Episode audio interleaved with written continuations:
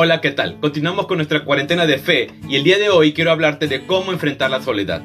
Aunque la mayoría hoy se encuentren con sus familiares, eso no significa que en algún momento lleguen a sentirse solos. En tiempos como estos es muy probable que llegues a sentirte vacío y solo. Tal vez en otras circunstancias no te afectaría tanto la ausencia de las personas, pero cuando pasamos por dificultades como las que estamos viviendo, la ausencia de ellas se hace más evidente. Es muy humano sentirse solo. De hecho, Jesús también llegó a sentirse así. Lo importante es saber cómo lidiar con la soledad. En una ocasión, mientras el apóstol Pablo se encontraba en prisión, experimentó un tiempo de mucha soledad. ¿Puedes imaginarlo? El apóstol que se decidió por servirles a todos ahora se encontraba preso y nadie estuvo con él. Nadie. Dice Pablo, la primera vez que fui llevado ante el juez, nadie me acompañó.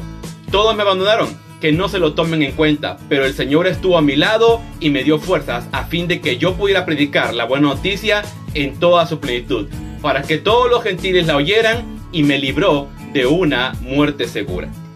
A través de esta experiencia, el apóstol Pablo nos da tres lecciones importantes. Primeramente, no guardes rencor. Aun cuando nadie había estado con él, Pablo decidió no guardar rencor.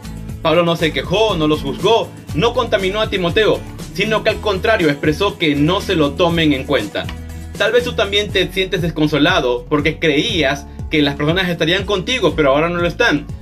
Tal vez te sientes así vacío, pero siempre debes pensar lo mejor. Es posible que también ellos estén pasando dificultades y aun cuando no sea así, decide no guardar rencor porque eso te amargará tu corazón y te lastimará.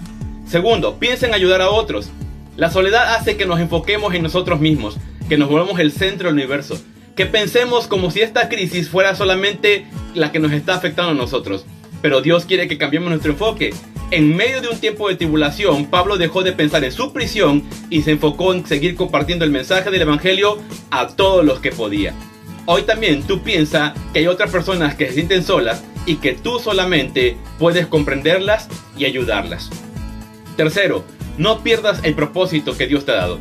Cuando Dios te ha dado un propósito, este no va a cambiar si tu entorno cambia. Puedes cambiar de trabajo, de ciudad, de estilo de vida, pero el propósito que Dios te ha dado nunca dejará de ser. Muchos dejan de cumplir el propósito de Dios cuando su situación cambia, se desenfocan y toman otra dirección. La dinámica diaria de muchos está cambiando ahorita en este tiempo, pero eso no puede ser un impedimento para dejar de cumplir el propósito de Dios en sus vidas. Pablo pudo superar el abandono de los demás, pudo pensar en cómo ayudar a otros y continuó caminando en el propósito de Dios. Pero no fue porque él era muy capaz, sino porque dice él que el Señor estuvo con él y le dio fuerzas. Este día recuerda que no estás solo, que el Señor está contigo y que te da la fuerza para que pienses en otros y continúes cumpliendo el propósito que Dios te ha dado. Dios te bendiga.